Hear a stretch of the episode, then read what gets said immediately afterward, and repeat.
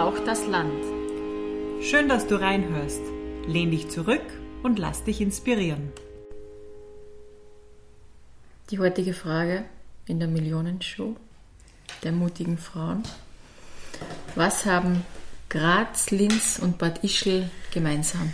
Oh, eins meiner absoluten Lieblingsthemen. Graz war 2003 Kulturhauptstadt, Linz 2009 und Bad Ischl wird gemeinsam mit dem Salzkammergut 2024 Kulturhauptstadt Europas sein. Dort waren wir auch heute. Bei Manuela Reichert.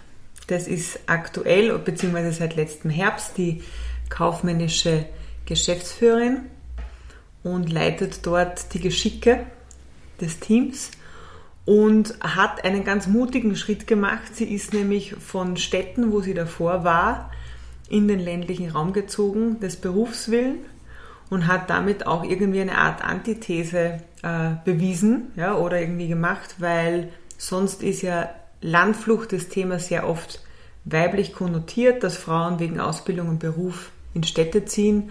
Und sie hat das Glück gehabt und die Chance ergriffen, wegen eines ganz, ganz tollen Jobs äh, in den ländlichen Raum zu gehen. Genau, und dort baut sie gerade quasi einen Schiffsbug. Und sie hat uns einen Tipp mitgegeben, nicht dem Fluss zuschauen, sondern hineinspringen und mitschwimmen. Oh, sie hat noch ganz viele mehr Tipps gehabt. Sie hat irgendwie auch über ähm, die Halbzeit, äh, Teilzeitfalle hat sie gesprochen. Sie hat uns verraten, ob man Geschäftsführerin und Sängerin gleichzeitig sein kann. Mhm. Sie hat auch ähm, uns erzählt, warum sie als Ostbankurti bezeichnet wird. Genau, und was ihr Sternzeichen Löwe und Aszendent Löwe mit dem Ganzen zu tun hat. Aber hört selbst rein.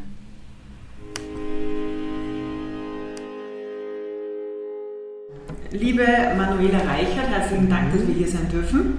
Gerne.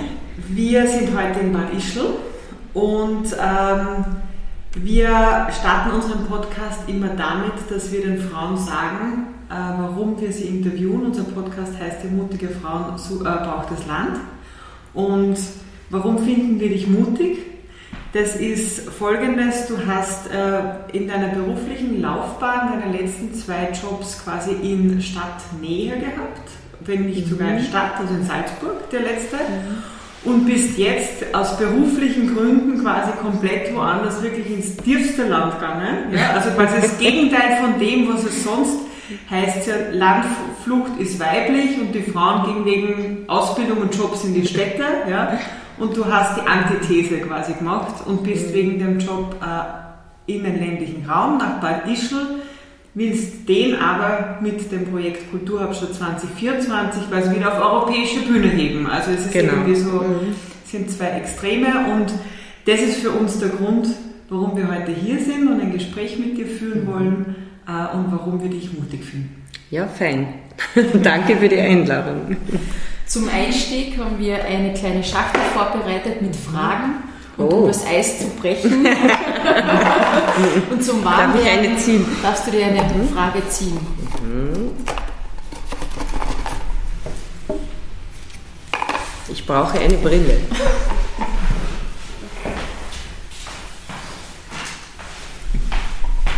Ab einem gewissen Alter braucht man eine Brille. Ja. So. Welches ist das beste Buch, das du gelesen hast? Also das beste Buch in diesem Sinne, ähm, was mich lange beschäftigt hat und wo daraus dann auch äh, etwas entstanden ist, äh, mit dem ich zehn Jahre verbracht habe, ist das Buch Ihr sollt die Wahrheit erben von Anita Lasker-Wallfisch. Die war die Cellistin des Frauenorchesters von Auschwitz. Äh, die habe ich eingeladen damals in Traun und daraus ist entstanden, dass ich äh, mit ihr jedes Jahr eine Lesereise macht durch Österreich in Schulen und zu Abendveranstaltungen, wo sie aus ihrem Leben erzählt. Und dieses Buch hat mich angeteasert und äh, ja, da ist bis heute eine Verbindung entstanden. Also ein, ein Buch, äh, wo etwas äh, entstanden ist einfach, genau. Schön, auch mit einer Frau. Irgendwie auch eine schöne Brücke. Ja. Ähm, ich habe vorhin schon ähm, gesagt, warum wir hier sind, wegen der Kulturhauptstadt. Das mhm. ist sozusagen die jetzige Station. Ja? Mhm. Wir, haben, wir bereiten uns immer unabhängig voneinander auf die Interviews vor äh, und haben äh, halt über dich gelesen, was wir gefunden haben. ich bin gespannt. Ja. Na, man, man, findet äh, quasi vieles, was so eher berufliche Projekte betrifft. Mhm. Ja? Aber ich habe jetzt nirgends etwas gefunden, wo man weiß, wo die Manuela Reichert herkommt. Mhm. Magst du vielleicht sozusagen mhm. da beginnen? Wo bist du geboren? Wo bist du aufgewachsen? Wie, wie bist du zu der Manuela Reichert geworden, die du heute bist? Ja, also dein äh, Einstiegsstatement war ganz gut mit Land und Stadt. Die Thematik hatte ich seit frühester Kindheit. Ich bin geboren Salzburg-Stadt. Meine Eltern kommen aber von Salzburg-Land, von Straßwalchen.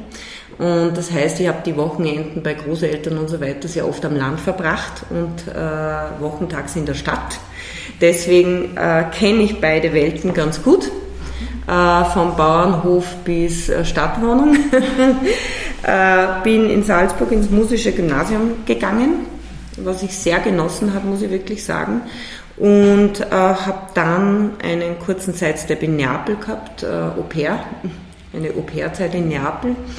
Und dann bin ich zurückgegangen, äh, um Wirtschaft und Kulturmanagement stu zu studieren an der Kepler-Universität in Linz. Und so bin ich nach Oberösterreich gekommen und geblieben, sozusagen. Genau, also habe dort Familie gegründet und äh, äh, ja, das Leben hat sich immer zwischen Salzburg und äh, Oberösterreich, also Linz und Salzburg abgespielt. Ja, und jetzt halt mit einem Sidestep ins Salzkammergut mhm. am Weg. Bevor wir, also, hattest du als Kind schon äh, eine Vorstellung, was du später mal werden möchtest? Als Kind noch nicht, aber als Jugendliche ganz genau. Also ich kann mich erinnern, so mit 13, äh, 14, wo ich das erste Mal in der Big Band des musischen Gymnasiums gesungen habe, war klar, ich muss in den Kulturbereich. Es war nur nicht klar, ob ich Gesang studieren möchte oder Kulturmanagement. Es ist Kulturmanagement geworden. Äh, warum? Weil mir so viele Menschen, unter anderem auch mein eigener Vater, gesagt hat, also du kannst dich entscheiden, fährst du Auto oder Fahrrad. und irgendwie, äh, mein Vater hat selber auch Gesang studiert und äh, war aber beruflich in der Privatwirtschaft und das hat dann irgendwie geprägt. Es ist Kulturmanagement geworden, aber die Branche war relativ schnell klar, ich muss in die Kultur. Das Singen begleitet dich ja auch jetzt noch. Du hast einen sehr spannenden Bandnamen, äh, jetzt muss ich richtig nachschauen und lesen. Frau Dr. Manuela Bluesberatung und du nennst dich selbst den Ostbahn Kurti auf weiblich. Wie kann man sich das vorstellen? Also das ist nicht, äh, der Ostbahn Kurti aus weiblich, das ist nicht meine Erfindung, sondern die von äh, unserem Gitarristen. äh, ein Mann. ähm, ja, eigentlich kurz die Bluesberatung, aber der Titel Frau Dr. Manuela Bluesberatung ist dazu gerutscht, weil ich in der Zeit, wo diese Band gegründet wurde, ein Doktorat angefangen habe äh, und nach zwei Jahren erkennen musste, also das geht jetzt mit Job, Familie und allem und Band und allem möglichen, was man nebenbei noch macht, nicht mehr aus. Äh, und ich habe das ad acta gelegt und hatte ein schlechtes Gewissen, weil schon so viel Zeit investiert wurde und Untersuchungen gemacht wurden, auch im Kulturbereich. Und äh, mein Gitarrist, der Uli Bosch, hat damals gesagt, gell, ist ja egal, äh, das, den Doktortitel verleihen wir dir. zweit oder wie viele Nein, also wir sind zu viert, zu viert. in der Band, genau. Nachdem wir heute Fasching Dienstag äh, haben und quasi gerade noch in der, in der Kindheit und Jugend waren und du mit der ähm, Band auf der Bühne stehst, ja, das hat ja dann auch immer was mit einer anderen Rolle zu tun. Genau. Mhm. Was war deine Lieblingsfaschingsverkleidung? Die war letztes Jahr am Piratenball eine Hippie-Braut. Warum ist das der Lieblingsverkleidung? Weil es bunt ist, weil man sich mal eine Perücke aufsetzen kann mit völlig anderen Haaren und ich finde, das macht sowas mit Menschen, wenn man auf einmal völlig andere Haare hat. Also das ist irgendwie leicht aufgesetzt und man ist gleich wie anderer, da braucht es nicht viel dazu. Und äh, ja, und äh, weil das einfach eine gewisse Fröhlichkeit ausstrahlt, eine Lebenslust. Und das Singen selbst, da dieses in eine schlüpfst du ja auch in eine andere Rolle als dein Daily Business ist mhm. ja, oder auch deine, dein Familienleben. Ja. Was ist es, was, wie, wie ist das für dich, was ist es, was du da toll findest, warum du das machst? Ja, also die Bühne äh, hat mich immer schon fasziniert, von klein an. Also ähm, den Vater auf der Bühne gesehen und äh, irgendwie ein bisschen nachgeeifert, selbst dann das erste Mal äh, auf der Bühne gestanden und gesehen, das hat für mich persönlich etwas. Ja? Äh, bin im Sternzeichen und Aszendent beides Löwe, sprich gerne ein Bühnenmensch. oder gerne outgoing sozusagen. Und ähm, ja, und, und äh, es hat mir erst, ich, ich wusste aber, ich bin nicht diese Künstlernatur, dass ich davon leben werde. Weil ich finde, es braucht in der letzten Konsequenz etwas wirklich Kompromissloses, um diesen Weg zu gehen und da hat etwas gefehlt. Und deswegen bin ich im Management gut aufgehoben, aber ich kenne, ich finde es so wichtig, die andere Seite zu kennen.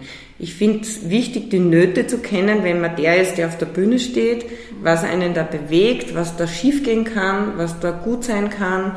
Und unter dem Aspekt finde ich diese unglaublich wichtige Erfahrung bis heute, auch wenn es jetzt nicht mehr so oft stattfindet, natürlich zeitlich, aber äh, ich finde, man verliert den Zugang zur anderen Seite, wenn man nicht einmal selber dort steht.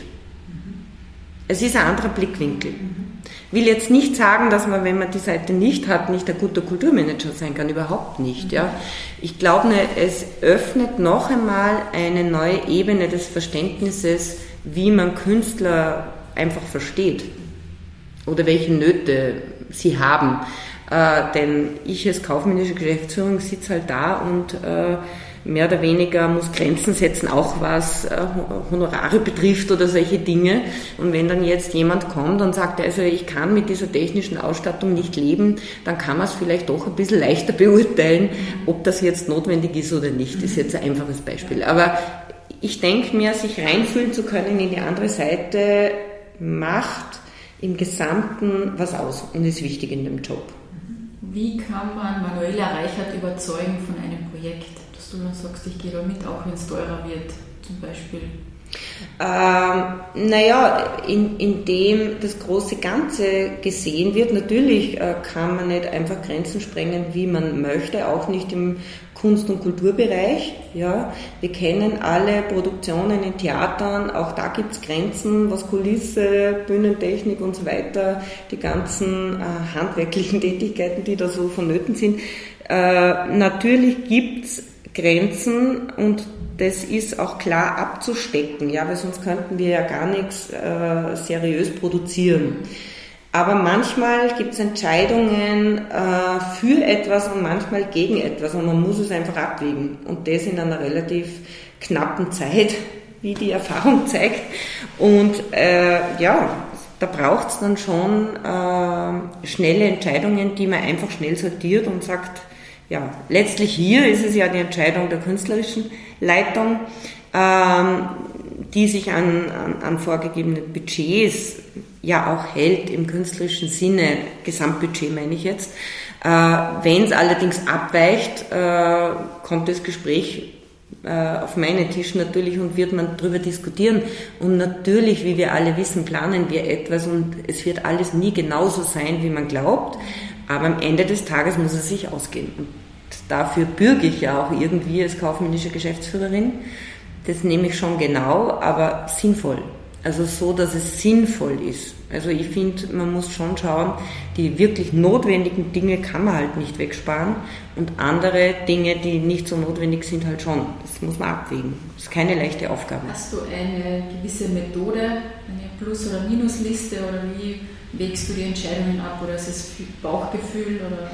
Ich denke mal, also in meinem Bereich, äh, für den ich hier zuständig bin, ist es ganz einfach Erfahrung, was sehr viel wettmacht. Weil wenn man über 20 Jahre als kaufmännische Geschäftsführerin in Kulturbetrieben arbeitet, gibt es ganz viel Erfahrung.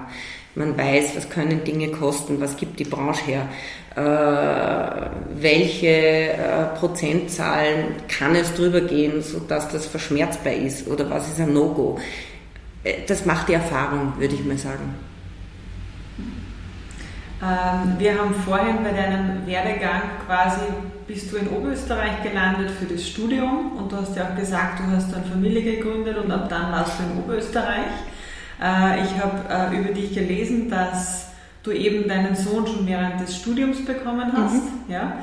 Ähm, wie hast du das irgendwie gemanagt, gecheckt, sozusagen zu studieren und gleichzeitig Mutter zu sein? Mhm.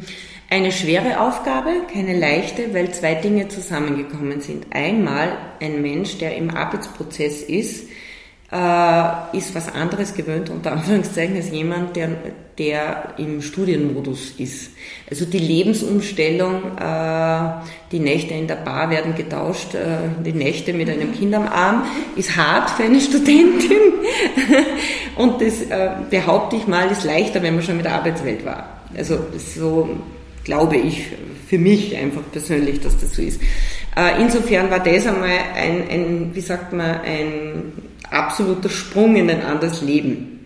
Äh, und das andere, natürlich ist es viel, aber das betrifft ja auch jeden, der Job und Kind vereint, ist es auch so, Job und Studium zu vereinen, äh, ist wahrscheinlich das Gleiche. Das bedeutet, man muss gut organisiert sein. Man braucht Netzwerke, man muss gut organisiert sein, auch der Partner muss mithelfen und äh, ja, und es ist einfach so, äh, dass man sehr oft mit schlechtem Gewissen kämpft in, in so einer Zeit als junge Mutter, äh, die sozusagen das Kind mal im Kindergarten auch hat oder in der Krabbelstube und äh, ja und auch mal bis vier am Nachmittag oder so und nicht nur bis äh, zwölf oder so, wo man durchaus auch in der Gesellschaft immer noch damals zumindest in meiner Zeit äh, angefeindet wurde und ein schlechtes Gewissen gemacht wurde. Und da braucht schon ein paar, eine Portion Selbstbewusstsein, wo man sich immer wieder sagt, na, ich habe studiert, ich möchte damit was machen, ich will fertig werden, ich habe einen Plan für mein Leben und, äh, und das kann man vereinen. Und das ist auch gelungen, aber es war sicherlich die ersten Jahre kein leichter Weg. Es wäre gelogen. Zu sagen, das geht so easy, also es geht, und ich bin überzeugt, dass jede Frau das auch kann, die das möchte. Äh, es, man lernt sich zu organisieren, man braucht ein bisschen Selbstvertrauen. Und ja, natürlich äh, gibt es natürlich andere Lebensmodelle, aber ich finde, es darf jeder sein Lebensmodell wählen, was ihm wichtig ist und dazu muss man stehen, persönlich. Also. Was war jetzt der erste Beschäftigung nach der Karenz? Äh, mein, er, meine erste Beschäftigung nach dem Studium war als Geschäftsführerin beim Kulturpark Traum. Also so, noch einmal ein ziemlich starker Schritt. Schritt. Gleich Vollzeit oder? Gleich, ja, also ich habe einen Halbtagsjob gesucht und nicht gefunden, weil immer überqualifiziert. Kulturmanagement-Ausbildung, Betriebswirtschaftsstudium, überall überqualifiziert und ich wollte in den Kulturbereich. Da gab es nur Halbtagsjobs für mich die allerdings, äh, ja, für das hätte man kein Studium gebraucht oder meine Ausbildung nicht gebraucht. Und das wollte ich dann auch nicht und es war relativ schnell klar, ganz oder gar nicht. Und äh, dann war ganz gefragt. Und dann wurde aus dem Modell des Studiums das Modell Job, was genauso funktioniert hat, äh, mit einem guten Netzwerk, Kindergarten und ja, und flexibler Arbeitseinteilung, auch mal Sachen mit nach Hause nehmen am Abend, weiterarbeiten. Genau. Ah, ich habe auch gelesen, dass du dich auf die äh, skandinavische Familienunterstützungspolitik irgendwie berufst, weil du dort auch selbst Familie oder Verwandtschaft mhm. hast, dass die das sozusagen anders machen als wir. Was machen die besser als wir? Was könnten wir in Österreich diesbezüglich noch verbessern? Also ich selbst habe das erlebt als junges Mädchen, wo ich immer wieder mal bei einem Großonkel in Stockholm zu Gast war, bei der Familie im Sommer und meine Cousins so in meinem Alter waren und ich kann mich erinnern als Kind oder, oder auch als Jugendliche, es gab dort immer ein Kindermädchen für die ganze Straße, also für fünf, sechs Haushalte, für alle Kinder und die die Familien haben sich abgewechselt. In jedem Tag war dieses Kindermädchen in, in einem anderen Haushalt mit allen Kindern. Und dieses Kindermädchen hat auch die Ferien gestaltet mit uns, weil meine äh, Tante oder mein Onkel haben gearbeitet, ganz klar. Immer, also in Schweden ist es so, dass die Mütter und Väter sehr kurz in der Karenz sind, nur ein paar Wochen und dann wirklich alle Fulltime wieder arbeiten. Und das ist organisiert und sie entweder in staatlichen Einrichtungen oder man organisiert sich selbst. Und ich habe das als Kind erfahren, dass das eigentlich eine tolle Sache ist, dass äh, das so selbstverständlich ist, dass es in einer Straße nicht eine Mutter gibt, die arbeitet, sondern alle, die arbeiten. Und dann entsteht natürlich eine Community, wo man sich organisiert. Und da hat man nicht irgendwen, sondern man hat ein wirklich ausgebildetes Kindermädchen, weil wenn fünf Menschen zusammenzahlen, geht sich das aus. Und dann hat man einen Profi angestellt, sozusagen. Und das fand ich eine tolle Idee, habe ich hier nie gesehen bei uns in Österreich und äh, ja, das hat mich irgendwie beeindruckt. Warum glaubst du, ist das bei uns so anders als dort? Weil es in der Straße nur zwei berufstätige Mütter gibt und nicht zehn. Ja, aber warum ist das so anders? warum ist das so anders? Weil ich glaube, ich, ich weiß nicht, äh, vielleicht hat sich auch schon was gebessert ja in der letzten Zeit. Ich habe das, muss ich ehrlich sagen, seit mein Kind ja groß ist, nicht mehr jetzt so verfolgt, wie es tatsächlich in meiner Umgebung ist.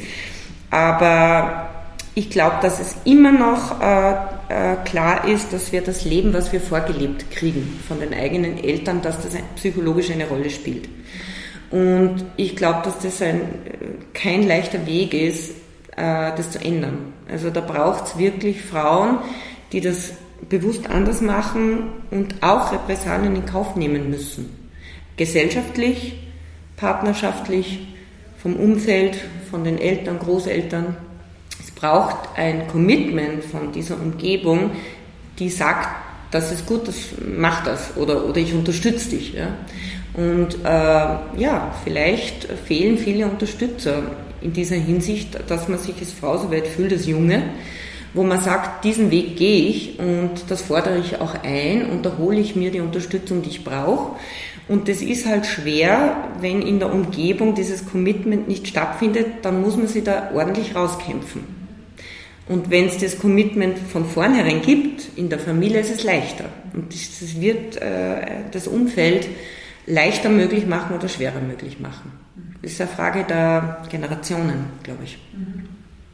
Die nächste Generation wird schon anders ticken, denke ich.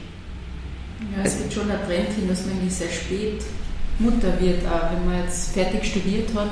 Man ich überhaupt mit 20 die Vorstellung gehabt, dass ich mit 30 verheiratet bin und zwei Kinder habe. Mhm. Und dann war ich 30 und das war überhaupt nicht so, mhm. sondern es hat angefangen, dass sich meine Karriere ein bisschen aufbaut. Und ja, es ist schon, wenn man, glaube ich, dann die Unterstützung von zu Hause her hat und den richtigen Partner, der einen selber auch unterstützt, weil für den Partner ändert sich ja im Prinzip mhm. nichts, weil die Frau hat eigentlich dann schon die größere Verantwortung, wenn man die sorgt hat dann fürs Kind, weil der Mann kann es nicht stillen zum Beispiel. Das ja, ja. schon ich finde ja gerade diese Diskussion äh, so schwierig, weil es diese Teilzeitfalle für Frauen gibt. Ja, also das erlebe ich auch in meiner Umgebung. Äh, sehr schnell rutschen Frauen, die Kinder kriegen, sofort in die Teilzeitfalle. Also sofort äh, überlege ich mir dann überhaupt nur mehr halbtags einzusteigen oder Teilzeit was zu machen oder so. Äh, am Ende des Tages steht eine Pension am Ende des Tages steht vielleicht, statistisch wissen wir, dass es jede zweite Frau betrifft, eine, eine Trennung, äh, vielleicht finanzielle Repressalien, vielleicht äh, ist es im Leben schon leichter, wenn ich mir selber etwas aufbaue und auf meinen Beinen stehe und vielleicht bin ich auf Augenhöhe besser angesiedelt, das zu managen. Und das wird sehr oft leider übersehen und äh, ganz schnell rutschen Frauen in diese Teilzeitgeschichte hinein. Also das ist meine Beobachtung und das äh, rächt sich irgendwann. Also das ist meine persönliche Meinung jetzt. Und ähm, ich komme selber aus einer Familie, wo die Eltern geschieden sind oder wurden in meiner Jugend. Und ich habe gesehen, äh, was für Nachteile das für meine Mutter hatte, während mein Vater weiterhin gut verdiente und gut aufgestellt war. Das wollte ich für mich persönlich nicht. Und ich sage jeder jungen Frau, rate ich, äh, wenn ich gefragt werde, äh, ja, ein Kind muss nicht ein Karriereweg jetzt äh, beenden. Und Teilzeit wird die Karriere einfach schwierig, so ehrlich muss man sein. Ich glaube nicht, dass ich mit 27 eine Geschäftsführerposition annehmen hätte können, wenn ich mir überlege, ich will nur Teilzeit. Ja, da muss man voll da sein. Genau. Und dauernd da sein. Ja. Und es ist ja auch eine Frage, was man möchte. Es ist ja auch okay. Also es muss doch bei Gott niemand Karriere machen oder äh, große Verantwortungen übernehmen beruflicher Natur. Das ist keine Frage. Es ist ein persönliches Lebensmodell. Nur wenn man das möchte, muss man sich das bewusst sein. Also das, dann braucht es auch diesen Einsatz dazu. Und du bist vom Studium direkt in, den, in, in die Geschäftsführerposition. Ja, genau. Mhm. Eigentlich auch ein Sprung ins kalte Wasser. Genau, also ich habe schon neben dem Studium immer gearbeitet im Kulturbereich, das schon, also so praxisbezogen schon gab es, also das ist klar. Aber ähm, Führung eines Betriebes, ja, kaltes Wasser, kann man nur so sagen. Was war die größte Herausforderung für dich? Äh, die größte Herausforderung war, äh, mit Selbstvertrauen so als junge, verhältnismäßig junge Geschäftsführerin reinzugehen, ein Team zu führen äh, und einfach äh, klar zu sagen, was man möchte und das in Organisationsstruktur, in Kostenrechnungsstruktur, in Personalführungsthematiken und so weiter, Programmthematiken umzusetzen. Das war schon eine sehr große Herausforderung. Aber am Ende des Tages galt es, Veranstaltungen zu machen. Und ich habe ja gewusst, dafür brenne ich, für das bin ich da. Und äh, das war einfach stärker. Und damit hat es auch gut funktioniert. Äh, du hast auch äh, einmal gesagt, so schreibt man über dich, dass du findest, dass jede Frau ein Werk im Leben braucht und es immer gilt, ein klein wenig aus der Komfortzone herauszugehen. Mhm. Wann bist du das letzte Mal aus deiner Komfortzone herausgegangen? Oh Gott, ich bin schon oft aus meiner Komfortzone herausgegangen. Manche Dinge sucht man sich nicht aus, die passieren ja wie man kriegt ein Kind oder so. Also in meinem Fall ist es nicht geplant gewesen. Ähm, ähm, ich bin letztes Mal, das letzte Mal bin ich aus der Komfortzone gegangen. Bei jedem Jobwechsel macht man das, ja. Bei jedem Partnerwechsel macht man das. Also ich bin geschieden äh, und äh, das sind schon starke Lebenseinschnitte, wo man echt Komfortzonen verlässt und im Leben wirklich was ändert. Und äh, ja, ich glaube, da bin ich ganz gut, das habe ich geübt. Transformationsübungen im hast Leben. Du da, hast du da Tricks, die du irgendwie äh, teilst, auch wie man dann über diese Phase der Komfort, des Komfortzonenwechsels quasi drüber kommt? Ja, man kann am Flussufer sitzen und reinschauen, wie alles Tolle im Leben vorbeischwimmt, oder man kann reinspringen und mitschwimmen. Und das Bild muss man vor Augen haben. Und man muss sich entscheiden. Springt man rein oder lässt man es vorbeiziehen? Und irgendwann ist unser Weg zu Ende und dann kann man nicht mehr reinspringen. Und das ist schon eine Geschichte, die man im Laufe des Lebens halt für sich lernt, glaube ich. Du, hast, du warst ja in diesem Job, wo du Geschäftsführerin warst, äh, in Traun eine relativ lange Zeit, mhm. 17 Jahre, mhm. Mhm. und hast dann nach Salzburg gewechselt. Genau. Mhm. Ähm, wie war dieser Wechsel? Äh, und auch dieses Komfortzonen sozusagen mhm. verlassen. Also, und dann warst du wiederum im Vergleich nur zwei Jahre dort mhm. und bist jetzt hierher gewechselt. Ja. Also sozusagen was, das wäre dann die Anschlussfrage, mhm. was war da die, die Motivation mhm. sozusagen dann? Also Traun war erstmal natürlich eine tolle Gelegenheit, äh, nach dem Studium dort äh, die Geschäftsführung zu übernehmen. Und es war klar, dort wird die gesamte Kultur ausgegliedert. Ich konnte ein Nutzungskonzept machen für Schloss Traun, was damals revitalisiert wurde. Die Spinnerei äh, wurde auf neue Beine gestellt und alle städtischen Veranstaltungsbereiche wie ein Stadtfest. Und diese Dinge wurden ausgegliedert in eine GmbH die es da zu leiten galt. Und das war einfach eine sehr spannende Aufgabe. Und diese Aufgabe hat auch lange gedauert, zum einen, weil äh, zuerst wurde ein Schloss renoviert, dann wurde die Spinnerei neu gebaut, äh, dazwischen wurden viele Großevents neu aufgestellt und in die GmbH integriert. Also es war ein langer Weg, der immer wieder spannend war, weil immer wieder was Neues dazugekommen ist oder was Neues entstanden ist. Äh, und es war trotzdem zu Hause vor der Haustüre eine Beschäftigung im Kulturmanagementbereich mit einem kleinen, relativ kleinen Kind, wo, also mein Sohn war drei, wie ich angefangen habe im Traum, und solange das Kind klein war, war das schon sehr praktisch, einfach zu sagen, okay, ich bin jetzt nicht in Berlin oder sonst wo, also das, äh, ich kann das Familienleben irgendwie vereinen mit einem kleinen Kind, am Fulltime-Job als Geschäftsführerin im Kulturbereich. Und da hat es einfach wirklich gut gepasst und es hat viele, deswegen auch so lang, äh, so viele Bereiche gegeben, die immer wieder neu dazugekommen sind. Das letzte, die letzten Jahre, wo ich dort war, war die, der Neubau der Spinnerei, den ich auch äh, geleitet habe in Form der Projektleitung des Baus. Wir sind und das ist extra vorbeigefahren. Ah. Hast du irgendwo Inspirationen immer geholt, dass das so gewachsen ist oder hat sich das ergeben? Wie? Das hat sich organisch ergeben. Natürlich habe ich und auch das ganze Team immer wieder was angeteasert, aber das hat sich auch ergeben. Also ähm, da war einfach, wie soll ich sagen, äh, da hat eins das andere ergeben und äh, auch die Politik wollte einen Kulturschwerpunkt setzen. Und damit war der Weg natürlich für vieles frei. Nicht immer, denn über den Neubau der Spinnerei ist viele Jahre diskutiert worden, ob der jetzt wirklich umgesetzt wird. Ich glaube, vor äh, zwölf Jahren bevor es gebaut worden ist, hat man das erste Mal diskutiert, also ein langer Weg, bis das dann auch wirklich real wird, wie es halt so ist in der Politik auch. Ähm, aber ganz okay, also es hat gepasst.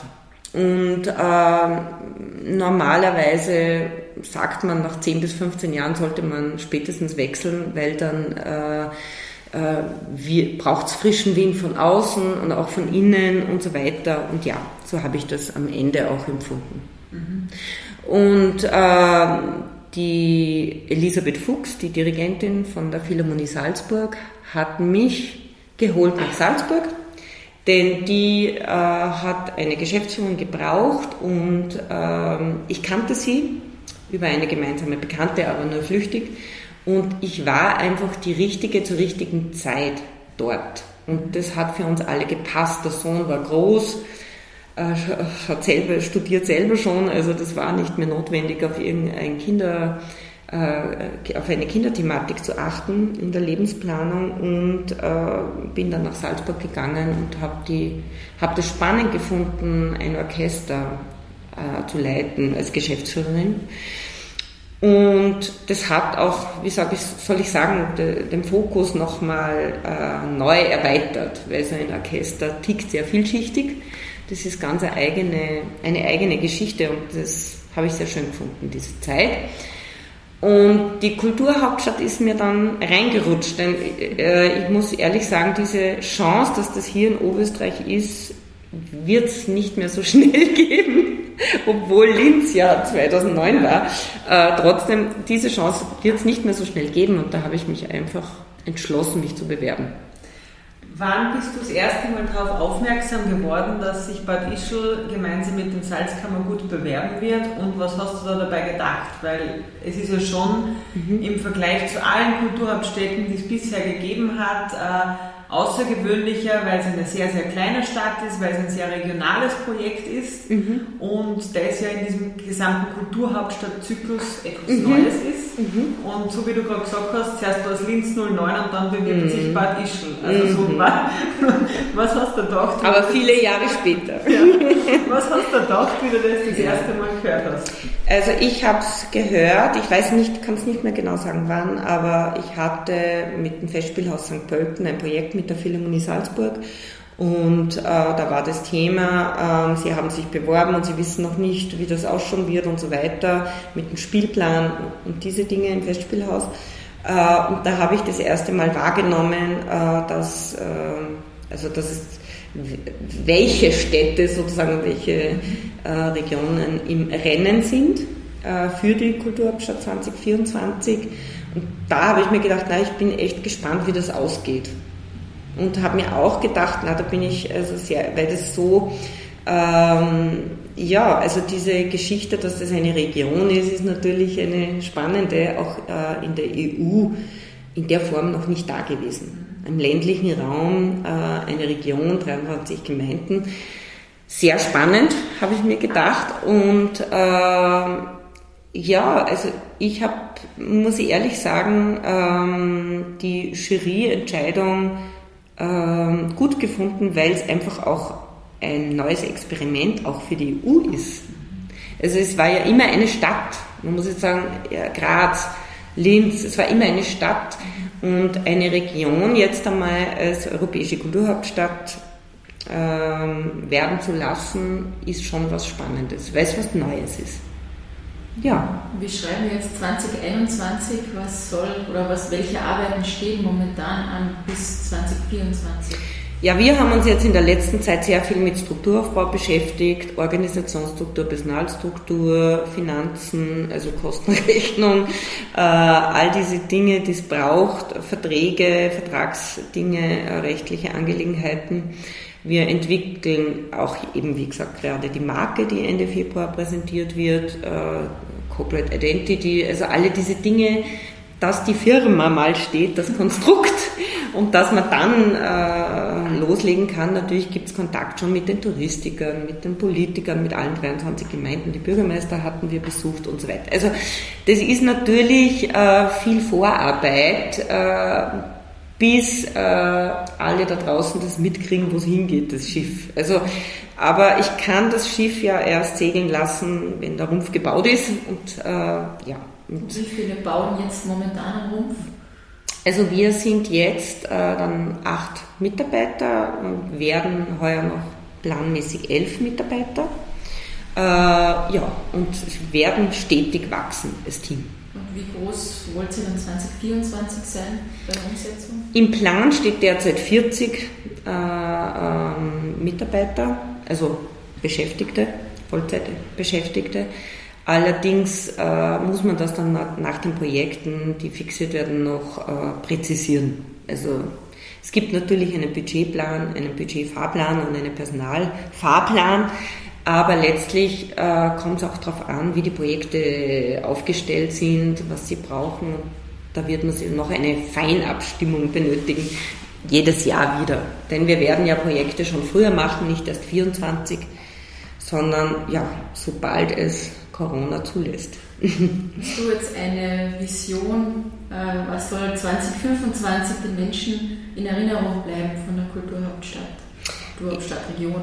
Genau, genau. Ähm, ich finde es total wichtig, dass eben was bleibt, das, äh, das berühmte Wort der Nachhaltigkeit, dass die Menschen der Region äh, sich eingebunden gefühlt haben und, und das gut fanden denn dann gibt es die Chance, dass etwas bleibt. Oder auch äh, die Menschen, die hier dann zu Gast sind in dieser Kulturhauptstadt und kommen, dass die auch wiederkommen oder, oder äh, diese Region neu entdecken, sich einlassen. Und zwar nicht nur oberflächlich auf einen schnellen Event, sondern in die Region mit Kultur, mit Natur, äh, mit allem, was die Region hier zu bieten hat, äh, auch historisch, wo ich mir denke, da ist so viel da. Und ähm, ja, da geht es nicht um ein schnelles Vorbeihuschen, da geht es irgendwie um ein Einlassen. Und das wäre schön, wenn wir das schaffen zu vermitteln.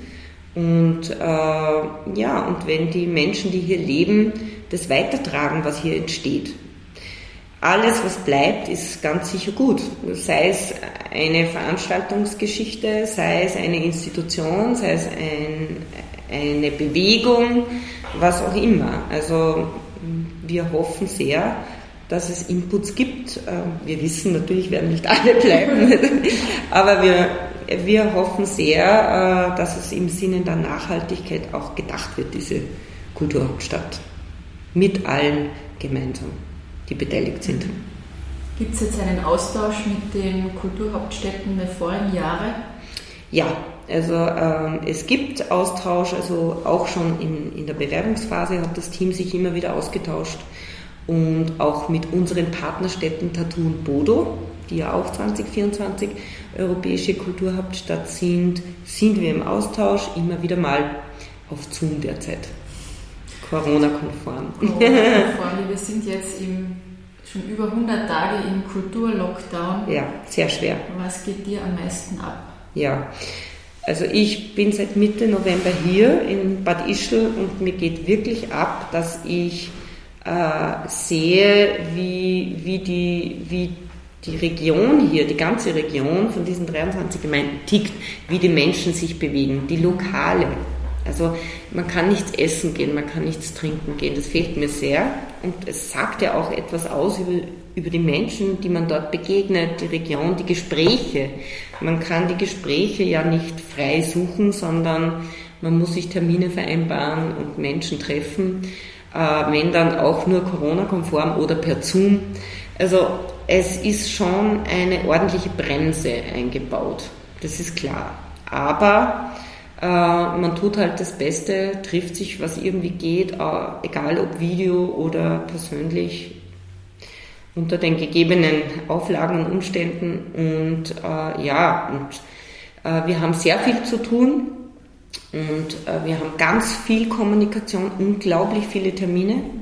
Ähm, die muss man machen, egal ob es jetzt per Video stattfindet oder nicht. Äh, die sind jetzt zu absolvieren, sonst kommen wir nicht weiter. Und man merkt auch schon, einerseits erwarten sich die Menschen da draußen, wir wollen was miterleben, wir wollen was sehen. Und auf der anderen Seite gibt es diese Bremse, ja, Veranstaltungen im großen Stil nicht möglich zurzeit. Ja. Also das ist schon äh, die Gefahr eines Vakuums, die da entsteht. Und äh, das gilt es halt schnellstmöglich dann aufzugreifen. Wir werden im Frühjahr eine Tour starten, wo wir alle 23 Gemeinden besuchen. Eine Corona-konforme Möglichkeit einer Tour draußen, wo wir mit einem Studio zu Gast sein werden, irgendwo in allen Gemeinden. Das planen wir jetzt gerade für April, Mai. Äh, ja, schauen wir, wie, wie die Lage dann ist. Wie hat sich dein Leben durch diesen Job geändert? Du wohnst äh, in Bad Ischl jetzt oder in Linz, in Traun, in Salzburg? Wie, wie funktioniert das jetzt mit dem neuen Job am Land? Also ich wohne äh, Hauptwohnsitz in Luftenberg mit meinem Lebensgefährten und habe eine Wohnung in Bad Ischl. Bin unter der Woche in Bad Ischl, am Wochenende entweder in Luftenberg oder wir beide hier in Bad Ischl. Was hat dein Lebensgefährte dazu gesagt, als du ihm gesagt hast, ich würde mich vielleicht gern in Bad Ischl bewerben und muss dann auch Zeit hier verbringen? Der war das schon gewöhnt, denn dasselbe Modell hatte ich mit Salzburg. Es wurde Salzburg, Wohnsitz Salzburg durch Wohnsitz Bad Ischl getauft, getauscht. Und er, nachdem er sehr gerne in den Bergen ist, hat er sich sehr gefreut, dass die Umgebung hier in der Natur wunderschön ist im Salzkammergut. Wenn du jetzt Bad Ischl ähm, als eine Person beschreiben würdest, welche Merkmale hätte sie? Als Person? Mhm. Bad Ischl, die Stadt jetzt? Ja. Okay. Ähm, ein Ort der Tradition, äh, und also als Person, mhm. als Person. Wie schaut sie aus oder welche Eigenschaften hat die Person? Ah, okay. Also die Person hat einen Tick Romantik, aber mit einem, äh, mit einem Blitzer äh, von verwegenem Blick auf was Neues, also auf was Progressives. Ähm, dieses Schmuckkästchen, was man sich so vorstellt, wenn man hier eintaucht, es, ist, es gibt nicht nur das Schmuckkästchen. das ist ein bisschen oberflächlich betrachtet und äh, selbst wenn eine, also wenn man es jetzt als Person darstellen würde, könnte das, äh, ja, würde ich das vielleicht noch gleichsetzen von einem Bild mit dieser Dabo Frucht, äh, Werbungsperson vielleicht. So optisch äh, darf man keine Schleichwerbung machen. Und ist auch gar kein Sponsor noch, aber, ähm, aber bringt, mich, bringt mich auf eine Idee. ist, Badischl männlich oder weiblich? Badischl ist weiblich. Okay. Das muss ich so sagen. äh, du hast, also du bist, hast ja hier eine Führungsrolle, ja? Und du sagst aber auch, dass äh, für Frauen in Zukunft wichtig ist, einerseits sich selbst treu zu bleiben, aber auch nicht zu versuchen, den Archetyp Mann zu imitieren, ja, mhm. sondern mhm. dass eine Frau authentisch sein muss, nur dann kann die Führung irgendwie gut sein und gelingen. Ja? Genau. Wie meinst du das genau und wie beschreibst du deinen Führungsstil?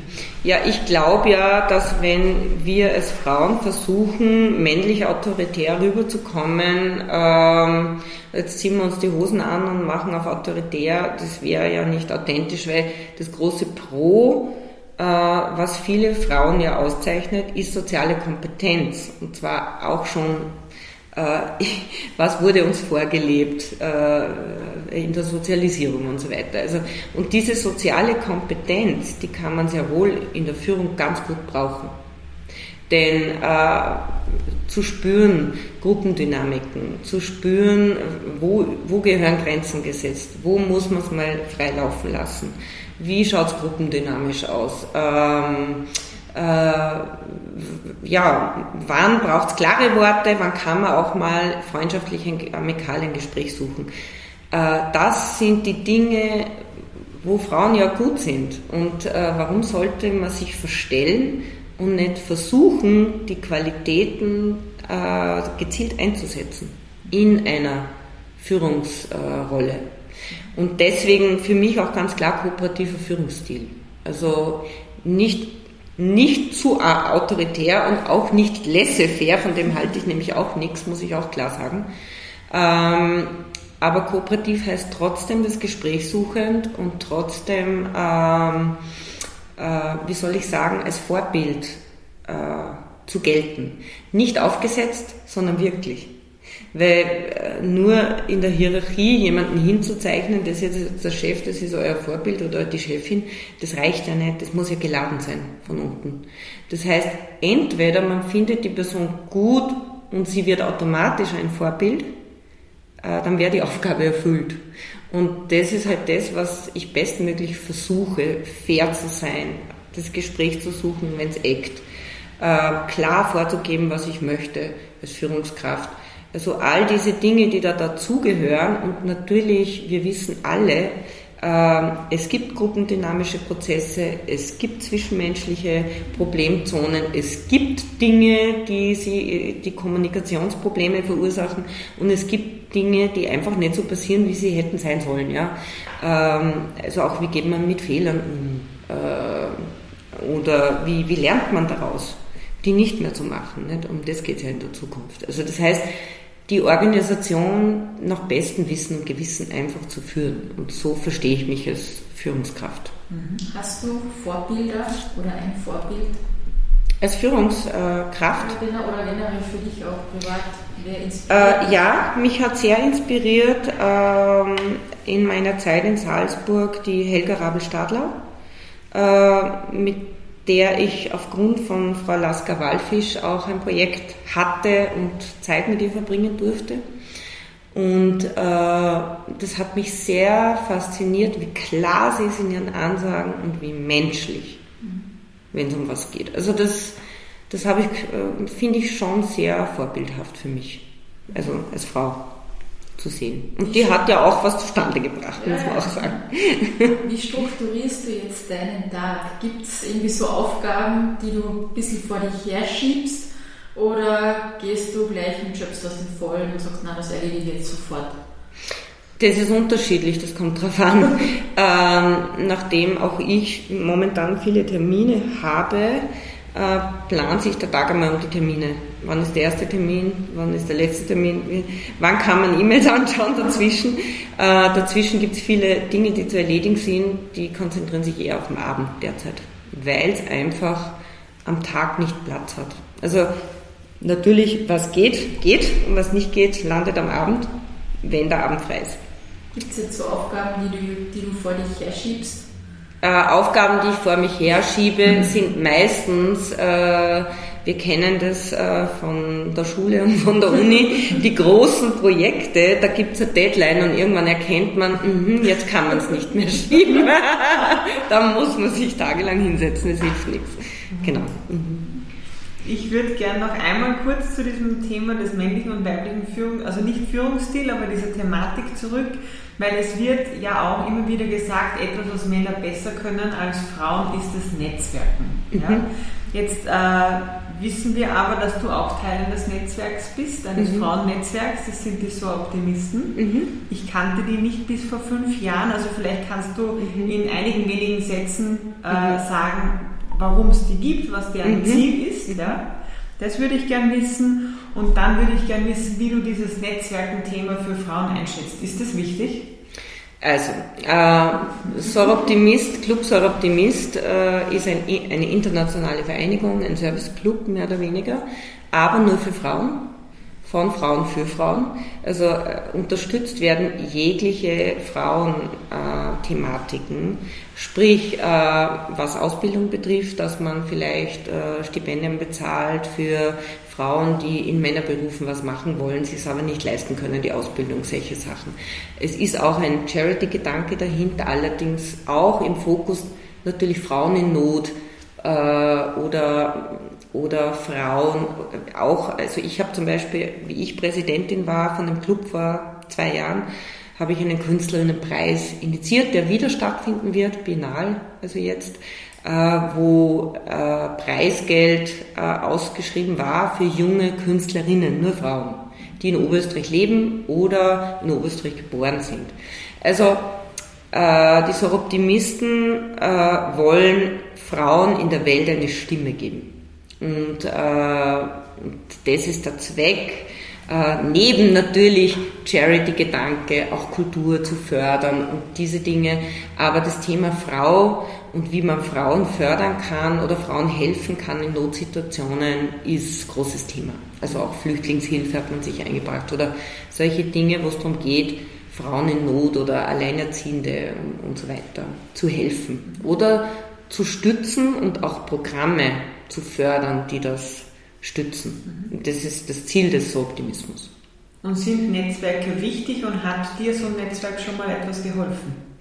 Ähm, Netzwerke sind generell wichtig im Leben, aber nicht nur die organisierten Netzwerke wie, wie Clubs oder so. Also ich finde Netzwerke im Leben extrem wichtig. Es braucht einen guten Freundeskreis, einen, einen guten, ein gutes berufliches Netzwerk, äh, worauf man bauen kann. Also ich, ich denke mir, so eine Basis zu schaffen mit einem guten Netzwerk ist, das ist wie eine Wurzel von einem Baum. Da wächst man anders. Also das ist, also da hat es eine Verankerung in der Erde und man wächst einfach anders. Und das macht das ein gutes Netzwerk um einen herum. Und drum, Netzwerke hören nicht auf. Die muss man immer weiterbauen, man ist in anderen Lebenslagen, man muss sie immer weiterbauen und pflegen und hegen. Und ja, die Männer können das durchaus besser. Also ich erlebe selber, dass Frauen, immer wenn viele Frauen an einem Ort sind, die miteinander etwas schaffen wollen, ähm, ja, gruppendynamisch wird es bei den Männern auch dort oder da mal heiß hergehen, aber äh, Frauen sind dann nachtragender und das ist dann, Männer gehen dann auf Bier und die Sache ist erledigt. Bei Frauen zieht sich das noch ewig hin äh, und das müssen wir Frauen schon lernen, dass wir da die Sache sehen und nicht persönliche Befindlichkeiten. Also da sind die Männer besser, finde ich. Aber im persönlichen Netzwerk kann man das ja äh, steuern, äh, in einem organisierten Netzwerk nicht immer. Wir haben die Fastenzeit vor uns. Hast du einen, bist du so eine Person, die einen Fastenzeitvorsatz hat oder nicht? Äh, das ist Jahr für Jahr verschieden. Also ich hatte Jahre, da habe ich zum Beispiel wirklich auch gefastet äh, und, und gesagt, ja, jetzt kommt einmal wieder eine gesündere Zeit, kein Alkohol und solche Dinge. Ähm, dieses Jahr werde ich das nicht machen, denn ich habe momentan das Problem, dass ich überhaupt regelmäßig zum Essen komme mit den vielen Terminen. Deswegen gibt es äh, kein äh, Fasten, was Essen betrifft, aber vielleicht den Vorsatz, mehr Ruhe zu finden und mir äh, ein bisschen mehr Auszeit zu verschreiben, sozusagen. Weil die Gefahr ist da, wenn es so viel gibt, was zu tun ist. Und, äh, und es hört nicht auf, dass man die, die Pausen, die man braucht, nicht einhält. Das ist vielleicht ein guter Vorsatz für die Fastenzeit, mhm. zu sagen, Zeit für mich wird eingeplant. Und wo und wie kann Manuela Reichert am besten quasi Ruhe finden oder sich wieder erden? Wie machst du das? Bei einer Skitour am Berg oder ähm, ja, Wellnessen geht gerade schlecht. Wellnessen auf der Couch ginge vielleicht zu Hause. Gemütlich, wenn es schlecht Wetter ist. Also entweder raus in die Natur, ganz klar, oder ähm, wirklich Ruhe, Buch und, und Couch. Oder bei der Musik. auch immer wieder gut, äh, einfach äh, eine Bandprobe zu machen oder einfach sich musikalisch zu betätigen, ist ein Ventil. Da habe ich noch, das ist super für mich, also das ist eine abschließende Frage, die ich am Anfang stellen wollte und dann vergessen habe. Jetzt bist du wieder bei deiner Band, ja. Ähm, du bist Geschäftsführerin gewesen, äh, dein Berufsleben lang und bist gleichzeitig quasi als Künstlerin auf der Bühne. Ist das etwas, was sich für dich widerspricht oder hast du da jemals irgendein befremdliches, negatives Feedback gekriegt, so unter dem Motto, das gehört sich nicht für eine Geschäftsführerin, dass die dann auch Superstar sein will oder Künstlerin? Erstens, äh, die, die Gefahr ist weit weg, dass ich Superstar werde. ähm, ich mache das ganz klar für mich und nicht, weil ich da eine Karriere möchte oder so, sondern das mache ich für mich und weil es uns allen Spaß macht als Band. Ähm, und ja, das ist klar zu trennen. Also ich bin entweder äh, Künstlerin, die irgendwo engagiert ist in irgendeinem Kulturbeisel oder so. Oder ich bin Geschäftsführerin, aber ich bin nie beides gemeinsam. Also das ist klar. Also ähm, und wenn ich das mal sein sollte, ja, dann mache ich das aus Spaß und nicht als Job oder als Engagement oder sonst was. Also wenn, dann, dann ist es eine, eine ja, ein Spaß, sage ich jetzt mal, oder, oder ein freiwilliges, äh, äh, ja, äh, Output sozusagen, der wo reinrutscht. Aber äh, nein, also ich, ich trenne das ganz klar. Also ich würde mich nicht der Kulturhauptstadt als Sängerin verkaufen wollen. Außer ich trinke mal zwei Achten und der Gitarrist sitzt neben mir vielleicht.